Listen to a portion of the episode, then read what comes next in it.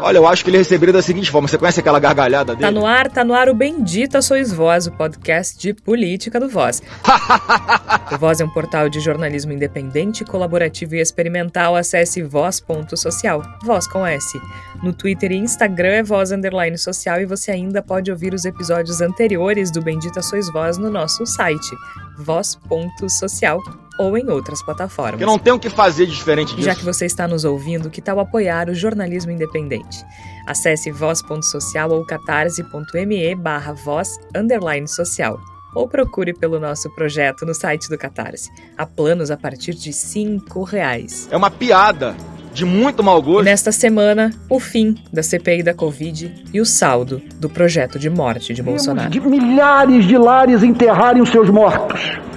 Houve avós e avós, pais e mães, tios e tias, filhos e filhas, irmãos e irmãs, que presenciaram os que mais amavam perecerem por desinformação e falta de vacina, oxigênio e atendimento médico. Na última segunda-feira, a CPI da Covid ouviu depoimentos de familiares das vítimas da pandemia os testemunhos emocionantes de brasileiros que perderam parentes em função do novo coronavírus são a voz de um país machucado e dilacerado pelo projeto de morte conduzido pelo presidente Jair Faltando Bolsonaro. uma semana para o meu pai poder se vacinar, porque não tinha vacina ainda, ele acabou contraindo o vírus no dia 18 de março de 2021. A gente teve que levá-lo para o hospital público e ele foi internado. A última vez que eu vi meu pai foi quando a minha irmã, que estava acompanhando ele na internação, fez um vídeo para mim e ele falou comigo ainda.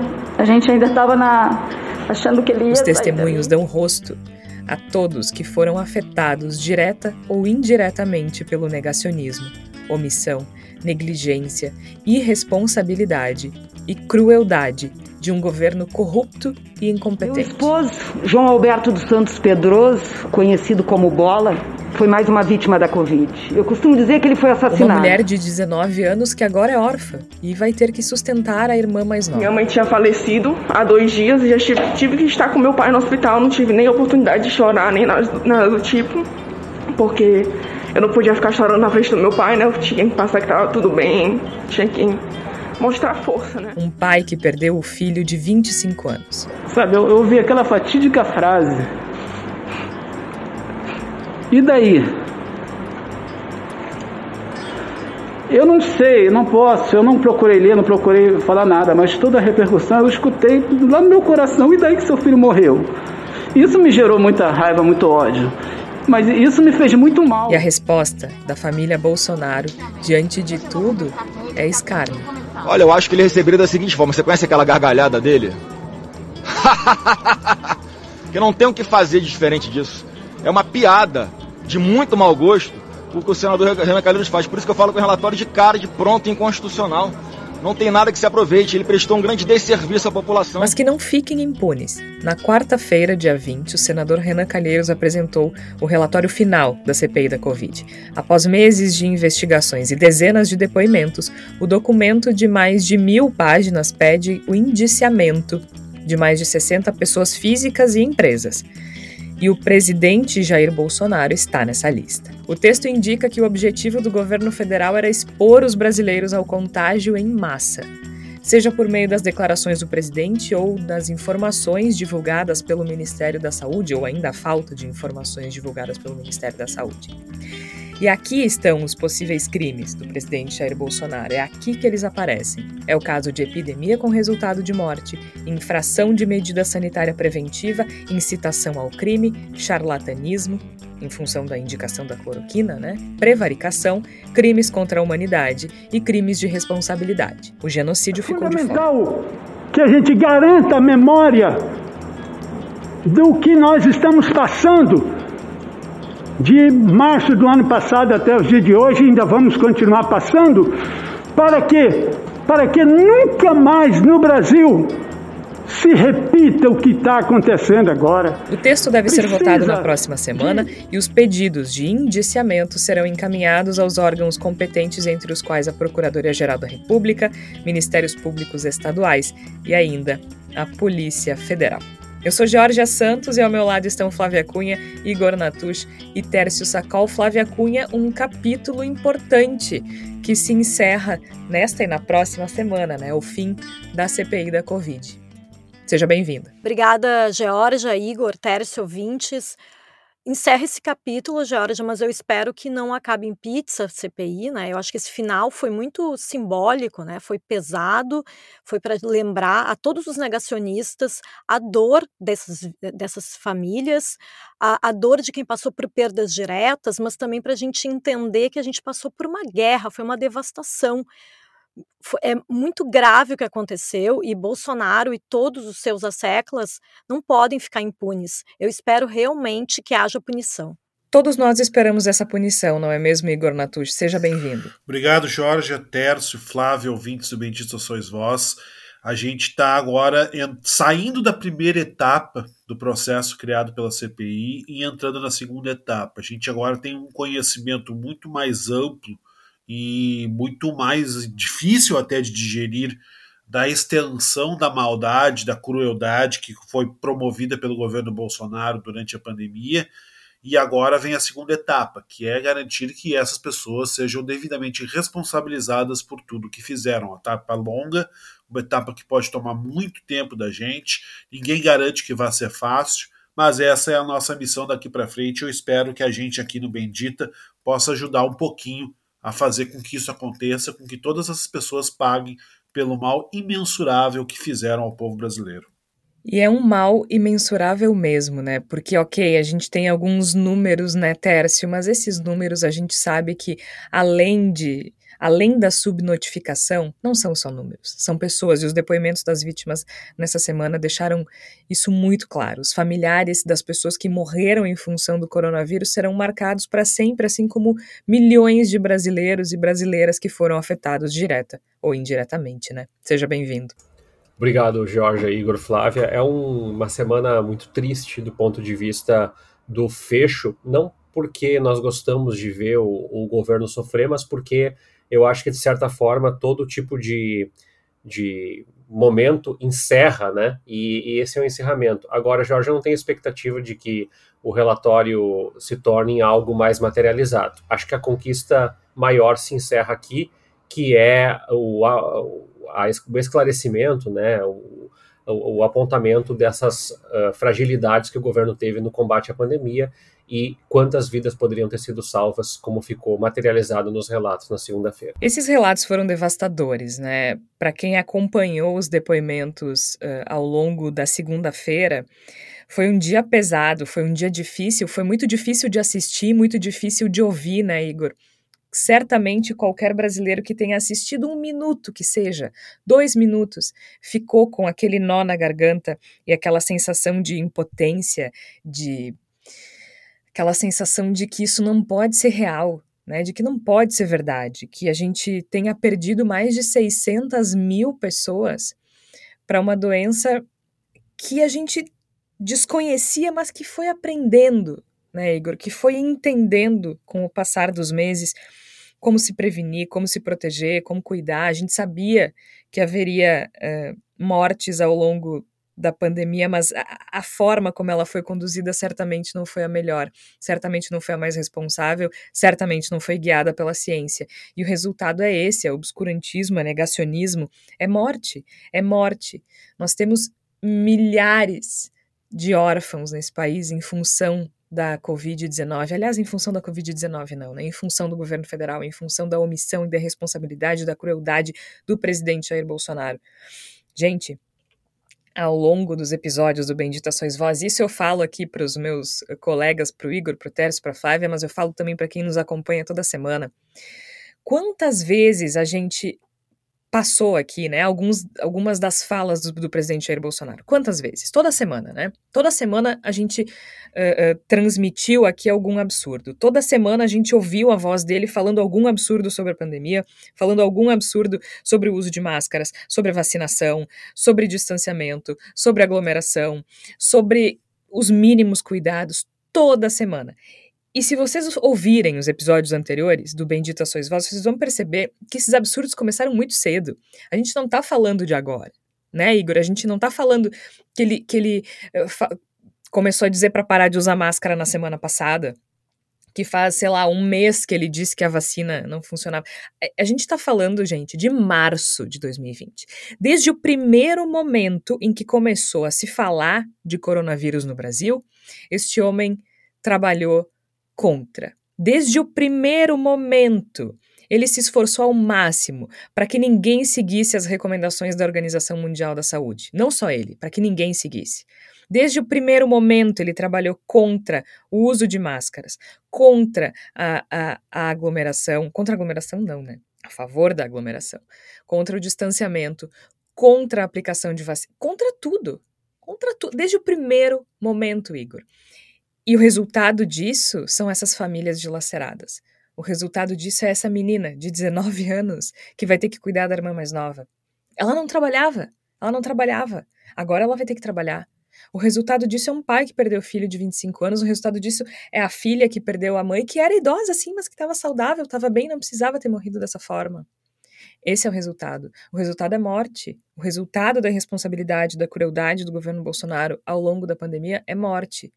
E a gente viu isso na segunda-feira, com o coração na mão, com um nó na garganta. A gente assistiu ao longo do dia inteiro os depoimentos de famílias e pessoas que nunca mais serão as mesmas. O, ca nunca mais. o caso dessa adolescente, a Giovana, que tem 19 anos de idade, perdeu o pai e a mãe em decorrência da Covid-19 e agora vai ter que virar mãe, como bem colocou o senador Omar Aziz, porque vai ter que cuidar da sua irmã de 10 anos de idade, uma, uma, uma adolescente que não trabalhava, que agora vai ter que trabalhar, como colocou a Georgia, que vai ter que tirar a força, sabe-se lá da onde, para conseguir tocar a vida. Esse é um caso que me deixou muito perturbado. Todos os casos que foram expostos, todas as situações de vida que foram expostas na segunda-feira me machucaram muito, mas esse foi um que, que por motivos inexplicáveis, né, por motivos que a gente não, não, não, não pondera, que vão além do ponderável, eu passei boa parte da semana pensando nessa história. É uma história muito perturbadora que me entristeceu imensamente. E eu não consigo acreditar que alguém tenha contato com essas situações e ainda seja capaz de, de exonerar o governo de responsabilidade. Porque a responsabilidade está toda no governo. O governo que deveria ter nos guiado, deveria ter errado, sim, poderia ter errado, mas que deveria ter se esforçado para acertar e para fazer com que a sua população, o seu povo, pudesse passar por esse momento terrível da nossa história da maneira menos danosa possível. Porque sim, foi uma, uma provação quase inédita na história do país, sim, foi uma, uma circunstância que era impossível prever, mas o governo tinha que ter tentado nos guiar e ele nos guiou para o abismo e não para o outro lado. Grande parte dessas mortes, uma enorme quantidade das mais de 600 mil mortes que hoje nós estamos chorando em nosso país, são de responsabilidade do governo. E o governo não tem nenhuma explicação para nos dar sobre o porquê que essas mortes ocorreram. Essas mortes ocorreram pura e simplesmente pela maldade de Jair Bolsonaro e das pessoas que nos governam. Talvez alguém pense, poxa, mas resumir tudo a maldade é uma coisa meio maniqueísta do bem contra o mal. Não, senhor, não é. Nós estamos diante de um governo que é mau, que é conduzido por uma pessoa que é má, Jair Bolsonaro é uma pessoa má e ele fez o que ele fez por pura maldade. E nós estamos diante do resultado cruel e desolador da maldade de Jair Bolsonaro. Eu acredito que quando a, a CPI da pandemia começou, lá em abril, a gente tinha uma perspectiva a respeito dela de que ela fosse ser um elemento de desgaste para o governo Jair Bolsonaro, de que ela fosse expor as entranhas do governo e a partir daí nós tivéssemos um enfraquecimento político. Eu acho que a partir do momento que nós lembramos de, que, de como estava o nosso estado de espírito quanto a, quando a CPI foi teve seu início, quando ela foi instalada, a gente pode notar que ela fez muito mais do que se esperava. Ela abriu nossos olhos para uma questão horrível envolvendo a pandemia que talvez nós não tivéssemos a real dimensão. Eu acho que a partir da CPI, e mesmo com todas as críticas que vão acabar sendo expostas no decorrer do programa, ao, a, a, elementos do relatório, a questões que foram contemporizadas, e todas as críticas têm que ser feitas e elas são justas, a verdade é que a CPI ela revelou muito mais do que a gente imaginava. Ela deu uma dimensão ainda mais desoladora, mais cruel, mais nojenta, mais torpe, mais vil a, a desgraça que nos aconteceu. E a isso, por mais que seja doloroso a gente ter que, que, ter que se sentir agradecido ou satisfeito por conhecer o mal, por ter contato com a maldade, a verdade é que a CPI nos fez um serviço nesse sentido. Nos fez um serviço por dar voz a Giovana e nos fez um ser, serviço por nos mostrar que essas pessoas elas não foram apenas incompetentes, elas foram más, elas foram cruéis, elas foram deliberadamente cruéis, em nome do mal, para promover o mal e a morte entre a população brasileira. E a partir de agora, retomando um pouco do que eu coloquei na minha apresentação, agora vem a segunda parte. A gente teve a primeira parte, que, que se encerrou na leitura do relatório, e a partir da votação desse relatório, que acontece na semana que vem, começa a segunda parte, que é um esforço incansável, diuturno, de todos que têm o um mínimo de consciência, de todos que se comovem com histórias como a história da Giovana, para garantir que essas pessoas sejam devidamente punidas pelo incomensurável mal que lançaram sobre o Brasil. Igor, em relação Em relação a essa questão dos órfãos da pandemia, né, o, o, relatório da CPI sugere uma pensão de um salário mínimo, né, que eu acho que realmente é o mínimo que a gente pode fazer pelos órfãos da pandemia que por acaso ainda não estejam contemplados, ainda não recebam algum tipo de, de benefício de pensão do INSS ou alguma coisa do gênero, né? Porque em situações como essa que a gente viveu da pandemia, existem muitas famílias que aconteceu isso, né? De, de, de, ou muito jovens, como é o caso da, da Giovana, ou mesmo menores de idade, que de repente estão em, em famílias em situação de, de vulnerabilidade social, já estavam antes, e então de repente não têm acesso a nenhum tipo de pensão por morte, é o mínimo que o governo pode fazer, é amparar esses órfãos, né, como acontece em situações de guerra, por exemplo. Então, eu acho que é, eu tenho certeza né, que a gente vai ouvir em relação a isso comentários do Paulo Guedes de que não há dinheiro, porque não há interesse de, do Paulo Guedes ou do governo Bolsonaro em amparar as pessoas que passam fome, a gente sabe. Mas eu acho que nesse sentido o relatório da CPI é muito sensível e, e sensato. Eu só ia colocar como um acréscimo a essa questão que vocês estão destacando é que existem vários itens, né? O relatório é bastante grande, é, ele é bastante denso, mas sobretudo o que, me parece que é o grande mérito nesse encerramento da CPI é ter trazido elementos de discussão que jamais teriam sido trazidos sequer pelo trabalho da imprensa. É, o caso da Prevent Senior, o caso da vacina indiana, Barack Biotech, da Barack Biotech, o caso da negação de vacinas, inclusive documentados por é, é, recusa de e-mails que aconteceram junto à Pfizer, que acabou se tornando uma piada, porque a gente tende a naturalizar até como um mecanismo de defesa, tudo acaba virando piada. É, o fato de que a Coronavac foi sistematicamente ignorada pelo governo federal, Uh, diante do seu, da sua política negacionista e, sobretudo, da, do seu enfrentamento junto a João Dória como representante da Coronavac e do Instituto Butantan, tudo isso ficou notório, ficou materializado. Então, ainda que não seja o único mérito, o desgaste, eu penso que o Brasil jamais teria se deparado com o que aconteceu nessa pandemia sem o trabalho da CPI. Dito isso, eu reforço: eu não acredito que haja indiciamento, eu não acredito que haja processo, eu não acredito que haja denúncia e eu não acredito que haja impeachment. Nossa, tu estás pessimista. Não. Acho que a CPI foi um grande marco para que nós pudéssemos enfrentar a pandemia. Em, em grande parte dos acontecimentos do Brasil, a nossa tendência é varrer para baixo do tapete, assim, e depois a gente põe bem no montinho, assim, embaixo do tapete, bem no cantinho. A ditadura militar foi assim, as nossas políticas uh, sanitárias de, de, séculos atrás foi assim, uh, a nossa lógica de democratização com tantas ditaduras uma atrás da outra foi assim.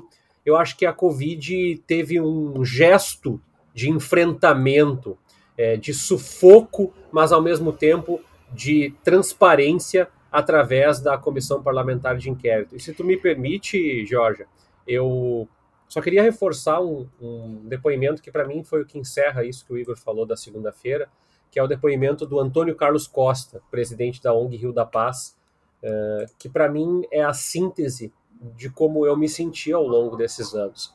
Eu me emocionei, eu chorei na segunda-feira, acho que muitos se emocionaram também. Eu tenho muito sentimento de dor, mas eu tenho muito sentimento de raiva. E eu acho que essa raiva ela precisa ser canalizada para algo produtivo. E o relatório da CPI, ainda que não seja da maneira como nós consideramos, é algo produtivo. Se a gente pode agora ouvir a fala do, do presidente da, da ONG Rio da Paz, o Antônio Carlos Costa. Os dois últimos anos foram os mais difíceis da história da nossa geração. Sem a mínima dúvida. Testemunhamos fatos humilhantes para a nossa democracia e devastadores para o coração de quem tem apreço pela nossa gente. Vimos o espectro da fome voltar a rondar nos lares dos despossuídos. Vimos o nosso povo disputar resto de carne de açougue para ter do que se alimentar. Vimos milhões de desempregados sem perspectiva de voltar ao mercado de trabalho, passando assim a depender da misericórdia incerta da sociedade e do poder público para sobreviver. Vimos a classe trabalhadora impedir a nossa economia de entrar em colapso completo, mas não sem entrar em ônibus, vans e trens superlotados, expondo-se assim ao risco de contágio e morte. Vimos o colapso da saúde mental de milhões de famílias, fruto das dívidas acumuladas, da perda do padrão financeiro, da instabilidade política, do terror face ao risco de contaminação e, e, e falecimento de ente querido. Vimos de milhares de lares enterrarem os seus mortos. Houve avós e avós, pais e mães, tios e tias, filhos e filhas, irmãos e irmãs que presenciaram os que mais amavam perecerem por desinformação e falta de vacina, oxigênio e atendimento médico. Perdoe-me fazer um desabafo. Ridículo para a nossa democracia. Ridículo. Incompetência, descaso e irresponsabilidade fizeram com que o Brasil se tornasse o segundo país do mundo em números absolutos de mortos pela pandemia. É, eu acho que essa fala resume bastante o que muitos de nós sentimos, né? Porque é uma sensação de desespero, de desamparo para qualquer lugar que a gente olhe, uh, não só em função da pandemia especificamente, né? E aí eu falo das sequelas diretas e das pessoas que foram afetadas diretas, direta ou indiretamente com relação à saúde, com relação à morte, mas também com o impacto que esse governo causa na nossa vida como um todo, né? A gente ouviu aí, é, é, é, um país miserável, é um país que passa fome, é um país que não tem assistência, é um país em que as pessoas não têm esperança. É engraçado, não sei se vocês, vocês lembram que a gente cresceu ouvindo que o Brasil era o país do futuro, né? E era uma coisa bonita de se ouvir. Acho que da mesma forma, desculpa, acho que da mesma forma que a gente ouviu a vida inteira uh, que a Amazônia era o pulmão do mundo, a gente ouvia essa, né? Que o Brasil era o país do futuro. E eu peço desculpas para quem está nos ouvindo. A nossa ideia não é deprimir ninguém, mas às vezes transborda. É, é muito difícil olhar para esse rastro de destruição do governo Bolsonaro e enxergar um país no futuro. Quanto mais o país do futuro, né? Então é muito é muito trágico olhar ao redor. É muito difícil e, e, e vejam bem, é, eu estou falando de uma posição privilegiada, né? Então se é trágico olhar, vocês imaginem o que é sentir, o que é viver assim né? O que é todos os dias uh, precisar sobreviver e resistir a um governo torpe como esse, que provoca tanto mal, que, que, que que causa tanta destruição no próprio povo, ao próprio povo, né? Mas, Tércio, eu queria te fazer uma pergunta. Tu disse que não acredita que vai ser indiciado. Tu, tu se refere ao presidente Jair Bolsonaro em específico ou todo mundo? Porque a gente tem 68 pessoas físicas e jurídicas indiciadas, quer dizer, indiciadas não, né? A gente tem 68 recomendações uh, de indiciamento entre pessoas e empresas. Tu acredita que nenhuma delas vá ser indiciada em função do relatório da CPI ou tu se referia ao presidente Jair Bolsonaro? Não, não. Eu falo em nenhuma delas via relatório. Eu acredito que o caso da Prevent Senior pode avançar através do Ministério Público. Acredito que há processos legais, eh, inclusive por parte da Polícia Federal com relação à, à vacina. Mas... mas tu acha que são investigações à parte? Tu acha que não, não, tu não acha que nenhum indiciamento vai resultar do trabalho da CPI? Isso. Eu acho que a CPI teve um, um outro flanco aí que foi importante, que foi permitir que essas instituições tivessem respaldo do seu trabalho. Mas eu acredito, George, aqui por nós estarmos muito próximos de um ano eleitoral e de que as instituições ainda estão no momento de adaptação, negociação, acomodação é, da, das melancias na carroça, é, eu penso ser muito difícil, pelo menos por hora, ver isso acontecer. Não sei se, se nós não possamos ver daqui a pouco isso no pós-eleição, mas não em curto prazo eu acredito que não, não será nada que a gente possa tatear. Pois não. é. Eu confesso que eu tenho dúvidas, e aí quando eu digo dúvidas não é assim, é, não é que eu não concorde contigo, eu realmente tenho dúvidas, eu não sei. Uh, às vezes me parece que é coisa demais para se ignorar, né? Parece que é, é coisa demais para não haver nenhum resultado concreto, né? Nenhum indiciamento, nenhuma acusação. Por outro lado, os argumentos que tu trazes acho que são super importantes para avaliar essa situação, que realmente a gente não pode ser ingênuo ao ponto de achar que serão decisões uh, exclusivamente técnicas, né? quando a gente fala desse tipo de investigação, né, de uma comissão parlamentar de inquérito, a gente está falando de um objeto político, invariavelmente, né, Igor? Mesmo que, que se pense em questões técnicas, e acho que é o caso aqui, a gente está falando de acusações e crimes e tipificações penais, mesmo nessa circunstância, mesmo que a CPI tenha se apoiado nisso, inclusive eh, com o corpo técnico da CPI, também com alguns senadores que têm experiência nesse tipo de coisa, acho que um que foi muito citado foi o senador Alessandro Vieira, que era de, é, delegado de polícia, enfim, tem experiência com isso. Uh, me parece que mesmo assim é um objeto político, né? A gente não tem como ignorar o fator político, a gente não tem como ignorar isso, né? Acreditar que isso não vai ser pesado na hora de, de se tomar uma decisão desse tamanho. É, eu, é... eu acho que é sempre importante a gente a gente está aqui para opinar, para comentar e para falar, mas também temos que ser bastante claros quanto às nossas eventuais deficiências, digamos assim. Eu não li todo o relatório, então não vou, não vou pretender aqui dizer que domino o conteúdo, amplamente o conteúdo do relatório, porque não o domino.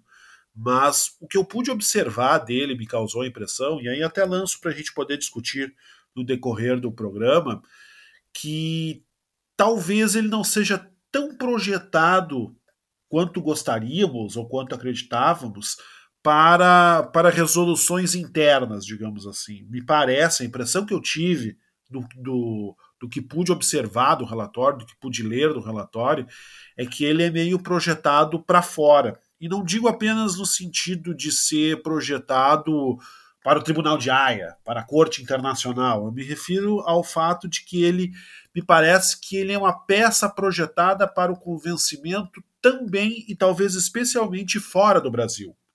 E, e aí, evidentemente, entra isso que a Jorge estava falando, de que é uma é, peça tem, política. Tem esse elemento internacional mesmo, né? A gente não pode, não pode esquecer, porque afinal de contas é uma coisa de dimensões não, não inéditas, né? Mas inéditas na história recente do Brasil, pelo menos. Aterradoras.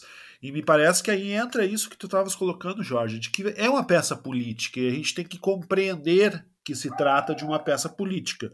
E uma das consequências de ser uma peça política é que as suas consequências práticas, os seus desdobramentos práticos, por assim dizer, no sentido de gente ir para cadeia, de gente ser processada, de gente ser indiciada, eles vão depender de uma, de uma costura de realidade, como colocava o o Tércio, que talvez não seja favorável agora para a, a, devida penalização dessas pessoas.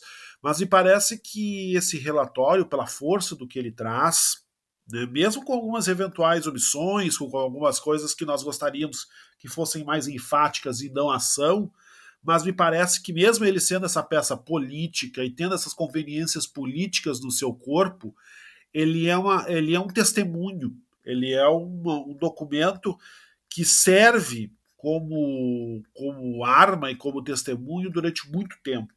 Pode servir durante muito tempo. Então, me parece que talvez o Brasil não esteja maduro nesse momento, o cenário do Brasil, melhor dizendo, não esteja maduro para, para a responsabilização imediata dos fascínoras que fizeram o que fizeram com o povo brasileiro. Mas eu tendo a imaginar de que essa, essa pressão e que esse dedo acusatório que, se, que já existia, mas que ganha uma nova dimensão a partir do encerramento da CPI e a existência do relatório, ele vai permanecer por muito tempo e ele vai nos ser útil como ferramenta de enfrentamento a esses canalhas por muito tempo. E aí eu reforço, não só aqui, também como um argumento e como uma força de convencimento e de persuasão internacional fora do Brasil, porque eu noto muito esse elemento na, nesse relatório. Ele me parece que ele é uma, uma denúncia que pretende se extrapolar para todos os lados, e eu acho que isso é importante levar em consideração para a gente imaginar o que, que vai acontecer a partir daqui, quais são os potenciais, quais são as, a, a, a possibilidade, qual é a possibilidade de responsabilização que vem a partir da existência desse relatório da CPI da pandemia. Pois é, vamos focar então. Eu também não li todo o relatório, li algumas partes, depois li alguns resumos e ouvi, né? Ouvi a leitura do relatório, isso sim, na íntegra, porque assim, a gente não pode ignorar uma, uma questão, né? A gente não pode ignorar que houve um, um racha na comissão uh, nas últimas semanas, justamente em função do relatório, principalmente no que diz respeito à acusação de genocídio. Uh, o presidente da comissão, o senador Omar Aziz, estava bastante perturbado porque vazou, né? Vazou. É que vaza relatório, Gornatush? Vazou. Ah, vazou o relatório. Digamos, digamos que o relatório vazou porque alguém deixou a torneirinha aberta. É, né? Alguém vazou ali o negocinho. E aí, o presidente Omar Aziz estava muito irritado, muito incomodado é, é, com, com, a, com o relatório, enfim, com o vazamento, porque qual foi a bronca dos senadores? Vazou antes que eles pudessem ler o relatório na íntegra, e aí havia coisas com as quais eles, eles não concordavam inclusive a, a, a, sugestão de indiciamento por genocídio. E aí tem uma questão fundamental de a gente entender, que é o seguinte: por que, que eles se incomodaram com isso?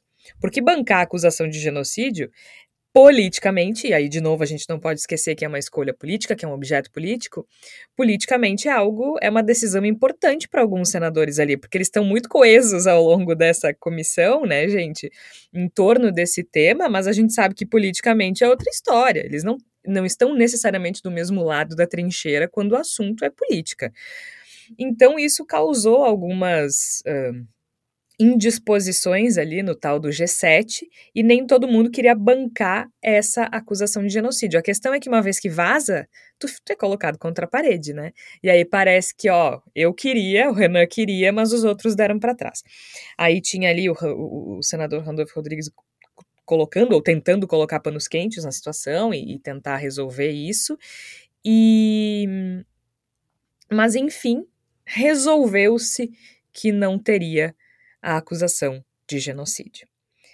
E, e aí eu queria ouvir vocês, assim, sobre o que vocês acham. Algumas pessoas entendiam que uh, fazer a acusação de genocídio, né, carregar na tinta, como eu ouvi o Omar Aziz falando algumas vezes, poderia prejudicar as outras sugestões, e aí acabar que nenhuma seria acatada e tudo mais. Antes de mais nada, é importante entender uma coisa, tá? Numa CPI, um relatório de CPI, ele é aprovado é, é, se vota a favor ou contra. Ontem teve uma discussão bastante grande provocada pelo nosso amigo Marcos Rogério, é, que queria votar uh, os elementos e as sugestões de indiciamento, né, as acusações separadamente. Porque, claro, ele quer votar, sei lá, a favor da pensão para as vítimas, mas contra o indiciamento do presidente. Aí é fácil também, né? Então ele sugeriu isso, não foi aceito. Então quem votar o relatório na próxima semana vai ter que votar a favor ou contra, sem nuance, sem, sem escolha, né, sem destaque. Então isso é importante de deixar claro. Agora, acordou-se então que a acusação de genocídio ficaria fora e entraria a acusação de crime de responsabilidade. Eu não, uh, como a gente falou, né, não é a nossa área de expertise, é algo super super delicado de se entender, inclusive antes do episódio começar, a gente estava tentando entender a diferença exata, né, de, do, do genocídio para o crimes contra a humanidade. Aí eu fui amparada aqui pelo Twitter do Tiago Amparo, tá? Ele, na verdade, estava respondendo ao editorial do jornal o Globo. O jornal o Globo publicou um editorial dizendo que era um abuso uh, indiciar Bolsonaro por genocídio. Então, o Tiago Amparo, ele que é advogado e professor de Direito da, da Fundação Getúlio Vargas, da FGV, é colunista da Folha, ele agora está morando nos Estados Unidos fazendo um, um pós-doutorado na Universidade uh, da, de Colômbia, se não me engano. O Tiago Amparo, então, escreveu esse, esse, essa thread, esse fio no Twitter explicando é, qual eram os equívocos jurídicos do editorial do jornal o Globo, que dizia que era inadmissível uh, condenar ou, ou, acusar né, Bolsonaro de genocídio. Então, a diferença principal entre o genocídio e os crimes contra a humanidade é que os crimes contra a humanidade eles dispensam o elemento subjetivo de intenção. Então, assim, ele não precisa querer para causar o estrago, certo? Então é por isso que optaram pelo crime de, de contra a humanidade, não genocídio. Mas também tem um detalhe que o professor Tiago Amparo explica que intenção no direito penal é conhecimento, ou seja, eu não preciso saber que ele queria causar as mortes, né? Eu não preciso, como para usar as palavras do professor, não é preciso abrir a cabeça de Bolsonaro para saber o que ele quis. Intenção em direito penal é conhecimento, então bastaria provar que ele sabia das consequências ou que ele estava informado a respeito das coisas, porque, por exemplo, assim, ele tem informação de que a cloroquina não funciona. Ah, mas ele não acredita. Não importa, ele tem acesso a essa informação, né? Então, isso é, é, é importante de a gente falar. Com relação ao fato de que, ah, mas se acusar de genocídio as outras coisas não vão colar, é importante a gente destacar também como é que o relatório funciona. O relatório ele é uma sugestão, ele não é o indiciamento. Quem faz o indiciamento, né, quem... Uh, esses pedidos de indiciamento, eles são encaminhados aos órgãos competentes, e aí pode ser a PGR, pode ser Ministério Público, pode ser Polícia Federal, né, dependendo de quem está envolvido, dependendo do crime, então, assim, não faz sentido eu pensar que se eu indicar o genocídio, ele não vai ser acusado por prevaricação, que uma coisa vai estragar a outra, porque são indiciamentos diferentes, em cortes diferentes, em lugares diferentes. Não é sequer a CPI que indicia, sabe? E isso me incomodou, assim. Então, essa escolha para mim de tirar o genocídio da jogada, eu quero deixar claro que me incomodou. Eu, eu entendo que não quiseram bancar, mas eu acho que foi covardia, sinceramente. Acho que foi uma decisão política equivocada. Um, porque, de novo, né, não precisa provar. É, essa intenção é conhecimento, não é saber o que, que a pessoa queria. E aí ele, o professor Tiago Amparo ainda fala numa outra coisa, é, do artigo 25 do Estatuto de Roma, que ele detalha a responsabilidade penal individual em gradação, ou seja, há níveis de responsabilidades. Então, quando a gente pensa Nisso inclui ordenar, solicitar ou instigar e colaborar. Né? Eu não estou falando necessariamente de ele dizer uh, mata o determinado grupo, mas instigar ou colaborar esse, essa mortandade é suficiente para a acusação. Então, acusar alguém de genocídio não é o mesmo que dizer que ele praticou genocídio diretamente. E me parece que se omitir da acusação de genocídio no relatório é um problema porque ignora justamente os níveis de responsabilidade, níveis de responsabilidade que estão previstos no Estatuto de Roma, né, para tipificar o genocídio. Então, me parece que se optou pela saída política mais fácil. Ontem, o presidente Omar Aziz disse que votaria favorável, né, com o relator, mesmo não concordando com tudo, mas no fim, né, decidiu-se tirar o genocídio. Sim, é difícil provar genocídio quando comparam com os crimes contra a humanidade, justamente por causa da questão da intenção, né? Mas, enfim, ele inclusive diz que o crime contra a humanidade não é tipificado enquanto crime contra a humanidade no Brasil. Além do mais, ser difícil não significa impossível, né? É, enfim, é, é, é, é delicado, é complicado, mas me parece que foi uma escolha fácil, digamos assim, né? Não é fácil acusar de genocídio, mas eu acho que podiam ter bancado essa decisão e escolheram não fazê-lo. Não sei se vocês concordam comigo, né? Mas eu só quis, só quis falar isso para explicar até para quem está nos ouvindo, porque era uma dúvida que a gente tinha também, né, gente? De, da diferença do genocídio para o crime de responsabilidade, o que, que tipifica o quê, o que, que é possível fazer com relação a isso. E então, então aqui talvez esclareça um pouco mais essa, e, essa questão. E lembrar, né, Georgia, Igor e Flávia, que é, a gente já falou umas três vezes, mas eu vou reforçar, é um relatório com teor político. É, ele não é só Sim. político, mas ele também é político. E dada a circunstância, esse enquadramento, e a gente pode entrar na discussão da subjetividade, eu concordo com a Georgia, eu também não condeno de todo a, a, a ação dos senadores em tentar é, achar um caminho do meio para que efetivamente uh, haja uma possibilidade maior de um andamento, ou seja, talvez se entendesse dentro das negociações do, do Alessandro Vieira, o Maraziz e outros senadores, que a palavra genocídio poderia travar em algum tipo de escala uh, o andamento. Ainda que nós possamos dizer que o Arthur Lira não vai dar andamento, não vai haver impeachment. De qualquer forma, é, aquela coisa de aparar, aparar as arestas e, e talvez tentar achar um, um, um, caminho do meio tenha sido um, instrumento. Eu não sei se é acertado, como a Jorge destacou aí, uh, há um indicativo muito claro que a palavra genocídio poderia ter sido usada com muita clareza e com muita facilidade no relatório final. De qualquer forma, me parece que pelo eu também não tive uh, tempo ainda de ler todo o relatório, mas pelos resumos e pela escuta que eu tive acesso, nós temos um, um, relatório consistente. Eu acho que essa é a melhor palavra para definir, Jorge. Consistência. Ele está muito bem amparado nos depoimentos, relatórios, dados, números, evidências e essas, é, é, é, esse, essa consistência, essa amplitude que o relatório tem a partir de meses e meses e meses de apuração, nos permite dizer que se a minha perspectiva se confirmar, ou seja, ninguém seja indiciado nos próximos meses por conta desse relatório, ao menos nós podemos confirmar que efetivamente as instituições não estão funcionando como não funcionaram em vários momentos nessa pandemia, mostraram fragilidade, desvio de conduta e problemas de ordem ética, como os que acabaram imputando na morte de é, milhares de pessoas nos hospitais da Prevent Senior, uma barbárie que, quando olharmos no futuro, vamos pensar em como que o Brasil estacionou é, o seu ânimo, o seu humor diante de uma barbárie, de um genocídio desses.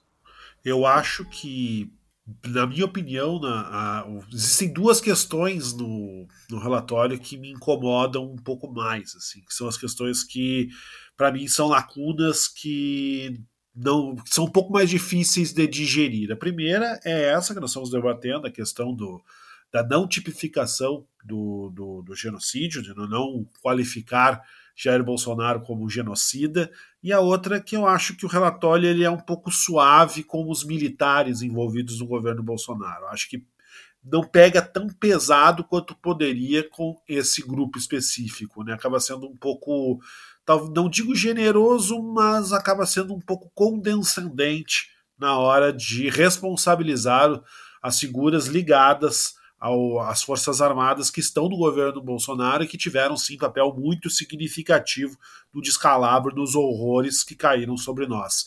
Mas aí eu penso até que ponto esperar que essas coisas acontecessem, que houvesse uma responsabilização severa dos militares e que houvesse o uso da, do, do genocídio como uma acusação contra Bolsonaro, não é talvez esperar um pouco demais das pessoas que estão nessa CPI. Talvez não seja esperar um pouquinho demais dos senadores. É, acho que tu matou a charada. É, entende? Talvez, talvez seja é, um pouco é. demais a gente esperar dos senadores que compuseram essa CPI, que compõem o Senado brasileiro neste momento histórico. Razão que eles é. fizessem essas coisas. Então, aliás, acho que fizeram muito, sinceramente. É, é aí que eu ia chegar. A gente não, a gente É aí que eu ia chegar, Jorge. Eu acho que o relator é o Renan Calheiros. Exatamente, Jorge. É aí que eu ia chegar. Eu acho que a gente precisa também olhar por esse ângulo. Por isso que eu disse, eu me manifestei a respeito disso na minha conta do Twitter, algumas pessoas não entenderam. Eu diria que a CPI superou positivamente as minhas expectativas porque levando em consideração a, as pessoas que compõem essa CPI, o país no qual essa CPI está acontecendo, é. eu não esperava tanto. Eu, talvez eu não esperasse tanto. A minha tanto. única frustração é que, eh, ao longo da CPI, tanto o senador Renan Calheiros quanto outros, como Omar Aziz e tudo mais, foram muito galinhos, assim, sabe? Uhum. Para falar o que queriam falar para o presidente Jair Bolsonaro, inclusive ontem, e continuam falando. Sim. E sim, né, ele foi ali indiciado a uma série de coisas, inclusive crime contra a humanidade. Mas me parece que assim, chiaram, chiaram, chiaram e na hora né, cederam. É, não... É, ficou essa sensação de cão que ladra não morre. É, digamos que ameaçaram, eu vou bater, eu vou bater, eu vou bater, e na hora de ir pra briga deram um empurrãozinho só, né? é, tipo, eu vou bater, é aí pá, um peteleco. Exatamente. Mas só concluindo um pouco esse meu raciocínio, no que se refere especificamente à questão do, do genocídio, Genocídio, historicamente, é uma coisa muito difícil de admitir, inclusive. Né? A gente tem históricos de, de, de ações genocidas na humanidade, que até hoje grande parte dos envolvidos se recusa sequer a admitir que existiu. Então, o fato de a gente estar aqui debatendo, e eu concordo, eu acho que haviam elementos mais do que suficientes para um uso seguro e adequado da palavra genocídio no relatório. Mas acho que o simples fato de a gente estar discutindo uma associação do que Jair Bolsonaro fez, do que o bolsonarismo fez, do que o governo de Bolsonaro fez com o genocídio, já é um passo muito importante, já é um passo que é muito significativo e no, e no qual a gente tem que insistir. Cabe a nós, do lado de cá, agora, insistir para que essa, esse, esse germe, essa, essa semente de uma responsabilização adequada da, dos horrores que nos aconteceram se torne mais real. E nesse sentido, o simples fato de a gente estar tá na, na esfera pública, na opinião pública, discutindo se pode ou não pode associar Jair Bolsonaro com um genocídio, já é um passo de responsabilização que eu considero em si positivo. Acho que sim. Já que a gente está falando de níveis de responsabilidade e níveis, né, e, e, gradações, acho que a gente pode pensar que o saldo ele, ele é positivo nesse aspecto. E como a gente já falou em outros episódios, né, gente, essa CPI estava sendo televisionada. Essa CPI foi transmitida para o Brasil inteiro. Milhares de pessoas, milhões de pessoas assistiram e certamente isso chegou. Isso fez com que muita gente percebesse que o que está acontecendo nesse país não é normal. E como diz o Igor sempre, né, Georgia? Se não fosse tão importante assim, não tinha por que ter tido tanto carnaval, de é, atriz pornô, é, senador que convoca a patota toda para fazer barulho. ah, então, assim, é. que incomodou, que apertou o calo e apertou bem apertado, dá para dizer. Se estão fazendo piadinha, se convocaram Carluxo para ir para as redes sociais e disparar em massa ontem, é porque incomodou e incomodou bastante. Sem dúvida nenhuma, sem dúvida nenhuma, acho que cumpriu o papel. E só para a gente não ficar um episódio sem falar de nazismo, ontem aqui em Porto Alegre, na Câmara de Vereadores, durante uma votação sobre o passaporte vacinal, que aliás é uma votação inócua, porque é uma determinação estadual, aí resolveram votar em Porto Alegre. Havia um grupo anti-vax, anti-vacina, protestando pela liberdade de não se vacinar e ferrar com a vida de todo mundo. E aí, nesse meio tempo, gente, houve uma troca de socos, um cara mordeu o dedo de um vereador, que aliás, o vereador se chama Cláudio Janta, então, sim, ainda há este trocadilho. Uh, morderam o dedo do janta. E lá no meio tinha uma moça com um cartaz em que aparecia uma suástica. Aproximando, tá? do cartaz, se vê que ela estava comparando a, o passaporte vacinal a uma determinação nazista. Mas assim, né, gente? A gente não lê letra miúda de contrato, a gente vai ler letra miúda de cartaz. O que eu vi na televisão era uma moça segurando um cartaz com uma enorme suástica. E a gente sabe que isso é crime, né? Apologia ao nazismo é crime. Isso é proibido, veicular esse tipo de coisa é proibido por lei. Então, assim, é inacreditável, sabe? E, pra, e é como gosta de dizer o Tércio, né? A cereja podre do bolo estragado, ou a cereja estragada do bolo podre, é foi uma outra manifestante que, discutindo com as vereadoras da bancada negra de Porto Alegre, uh, disse que elas eram lixo e chamou de empregada, disse que elas eram empregadas dela, né? Que a gente sabe que é algo que não seria dito para uma vereadora branca. Então, é a coroação, assim, né, de, é uma síntese dolorosamente perfeita de tudo que está acontecendo nesse país. Esse protesto de Porto Alegre ontem foi como um microcosmo, né? Sabe é, isso. é um grupo de antivacina, nazista e racista. É uma coisa louca. Sabe quando a gente não. A gente passa, sei lá, duas, três semanas sem conseguir fazer uma faxina na nossa casa. E aí a gente olha e pensa, meu Deus, o trabalho que vai dar para arrumar essa casa. É justamente a sensação que eu tenho quando eu vejo circunstâncias como essas o trabalho que vai dar fazer uma faxina no Brasil, o trabalho que vai dar a gente fazer com que essas baratas voltem para o esgoto. Chega a dar uma canseira antes de começar, Jorge. É isso. É exaustivo. Mas vamos lá. A gente vai para a palavra da salvação agora. Flávia Cunha, o que é que tu tens para gente nessa semana, Flávia? Bom, a minha palavra da salvação é uma evasão da realidade, mas ao mesmo tempo um protesto. É, procurem nas plataformas digitais aí a música Bolsonada da banda Francisco Elombre, uma música de 2016 que já mostrava os riscos da gente ter um líder no poder que não vale absolutamente nada. Tércio Sacol, o que é que tu tens pra gente essa semana? Bah, Jorge, eu tenho um monte de coisa. Eu vou tentar ser bem breve, então. Primeiro, o nosso áudio documentário do canal do Voz de Áudio Documentários, acesse voz.social, sobre o retrato uh, da miséria, da fome, da miserabilidade. O Voz trabalhou meses uh, nessa apuração, a Georgia, a Flávia, a Raquel, é, nessa costura de fatos e dados. É doloroso, mas impactante, importante. Por favor, escute e compartilhe. Esse é um dos nossos produtos que vai ser financiado se você puder nos ajudar lá no financiamento coletivo. O segundo, Georgia, é, é, uma série de matérias do G1 que eu estava lendo antes do programa de hoje sobre como as fake news ou como a desinformação é, ajudou as vítimas do negacionismo é o nome do, da série especial, ajudou a matar pessoas no Brasil por conta da Covid-19, forte, incisivo, pertinente e jornalístico. E terceiro, Jorge, atrasado, vou recuperar essa dica mais adiante. Estou assistindo com muito atraso é, Chernobyl, a série do HBO Max, e eu estou estarrecido como a burocracia soviética se equipara ao governo Jair Bolsonaro na, na gestão da tragédia. Olha, é assustador. Foi longe, hein, Tércio Sacol? Hoje o Tércio fez o trabalho de, de todo mundo, assim, eu vou, eu vou reforçar a sugestão do Tércio com relação ao nosso documentário, nosso áudio documentário, que ficou realmente muito bom e, de novo, dolorosamente, é, é um retrato dolorosamente perfeito desse, desse momento do nosso país. Então tá lá o retrato da miséria, tá no nosso site também nos outros nas outras plataformas de streaming de sua preferência. É isso, a gente chegou com um dia de atraso nessa semana, mas foi para podermos discutir justamente o relatório da CPI. A gente volta na próxima quarta-feira, às 5 horas da tarde. Eu sou Jorge Santos, participaram Igor Natush, o Tércio Sacol e a Flávia Cunha. Lembre-se que o Bendito Sois Voz é publicado sempre às quartas-feiras, às 5 horas da tarde, com exceção das semanas em que tem relatório da CPI, porque aí vocês, né, a gente tem essa brecha. a gente volta na próxima semana. Até lá!